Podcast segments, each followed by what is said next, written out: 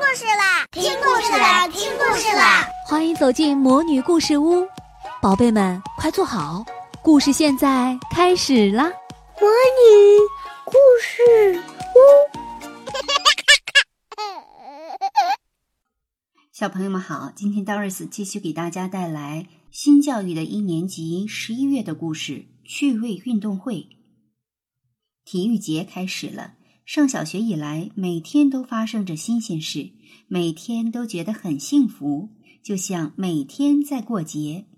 不过，听说体育节中要召开一次趣味运动会，还是让大伙儿又惊又喜，感到很好奇。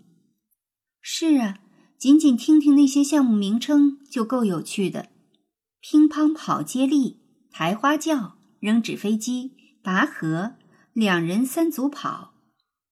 偏偏天公不作美，运动会定在十五日，到了十四日却下起了小雨。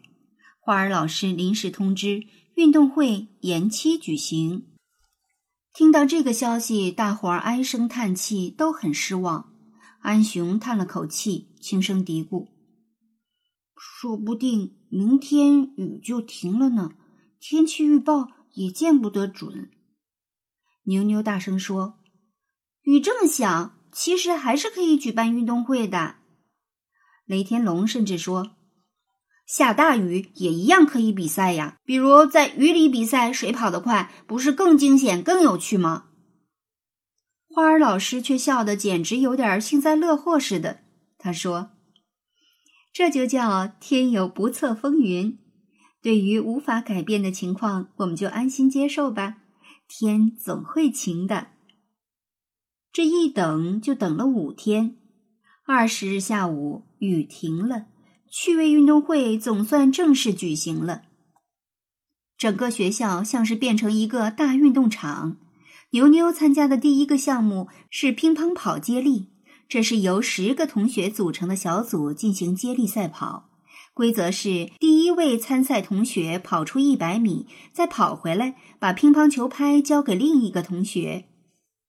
牛牛跑步的速度很快，但是这个比赛不是比跑得快。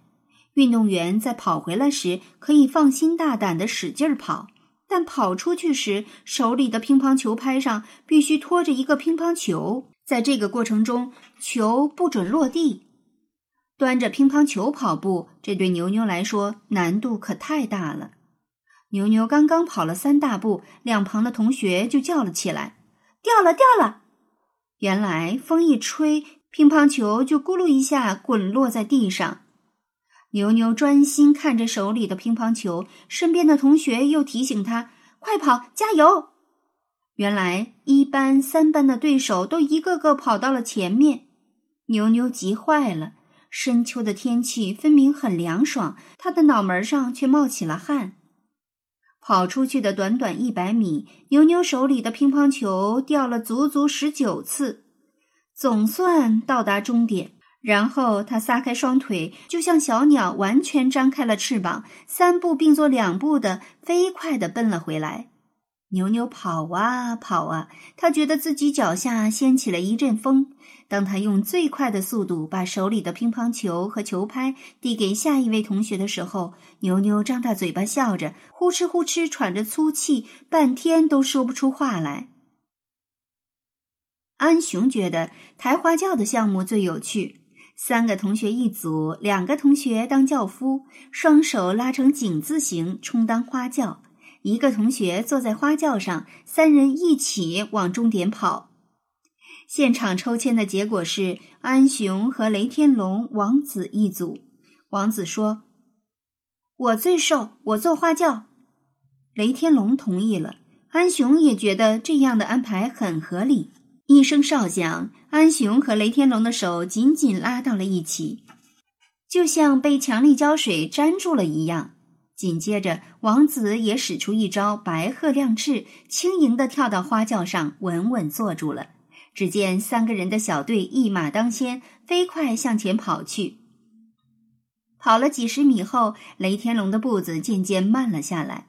王子连忙提醒：“你是不是没劲儿了？坚持，坚持！”安雄也赶紧鼓劲儿：“很快就到了，我们现在还是第一名。雷天龙一听，憋住一口气，脸涨得红彤彤的，埋头继续往前跑着。又跑了一会儿，也不知是跑得太快，还是手上出汗了。安雄突然觉得手里一滑，然后手上一轻，雷天龙的手松开了，花轿突然解体，王子也从上面滑落下来。快，继继续把轿子搭起来！安雄又伸出了手。雷天龙低声叫道：“哎呦，手好软呐，胳膊好酸呢。”但他还是重新乖乖伸出了手，又一次搭起了花轿。王子说：“不行，这次我得把你们抓牢。”说完，上了花轿的王子又伸出手臂，一左一右的搂住了安雄和雷天龙的脖子。安雄立刻咯咯笑了起来，他一边笑一边扭来扭去，花轿随之晃来晃去。王子又一次掉下了轿子。王子抱怨：“你是怎么搞的？”雷天龙急了，他们都超过我们了。安雄解释道：“你别碰我脖子，我我怕痒。”用了将近一分钟，他们仨的小队才又重新跑了起来。最后，他们获得了这个项目的第一名，只可惜是倒数第一名。同样是跑步比赛，两人三组跑项目的观众最多。因为这项比赛由每个班的班主任和另一位科任老师参加，所以每个班的同学都是观众。按照项目要求，两位老师分别伸出一条腿，用绳子系在一起，看上去两个人就有了三条腿。当他们用这样的三条腿跑向终点的时候，每个班都全班上阵担任啦啦队，亮开了嗓门，拼命为自己的老师加油。花儿老师选择的队友是数学老师，怎么会选择数学老师呢？全班同学都不明白。美术老师、音乐老师都很年轻，跑起来肯定很快。数学老师年纪最大，长得也胖，肯定跑不快。所以看到其他班的老师有的在比赛中摔倒时，牛牛特意赶到数学老师身边，叮嘱马上比赛的数学老师。老师，你慢慢跑，别摔坏了。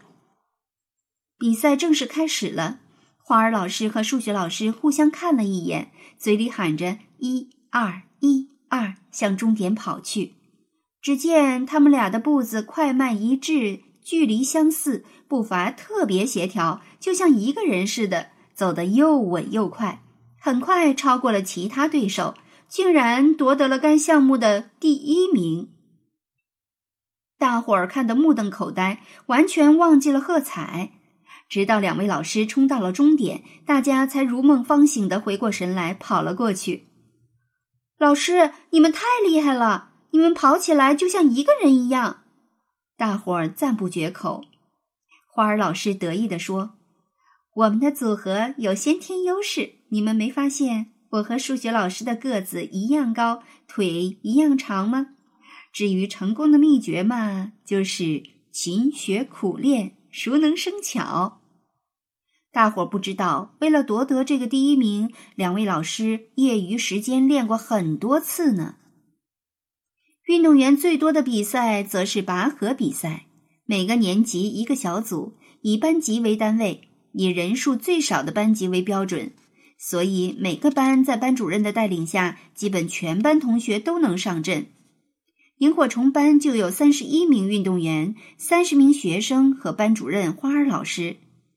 雷天龙很喜欢拔河比赛，因为他长得胖，很多人对他说：“雷天龙，哪怕你拔河时不出力气拉绳子，只要你蹲在原地让对手拉不动，我们也会赢的。”比赛开始之后，雷天龙被花儿老师安排到了拔河队伍的第一个。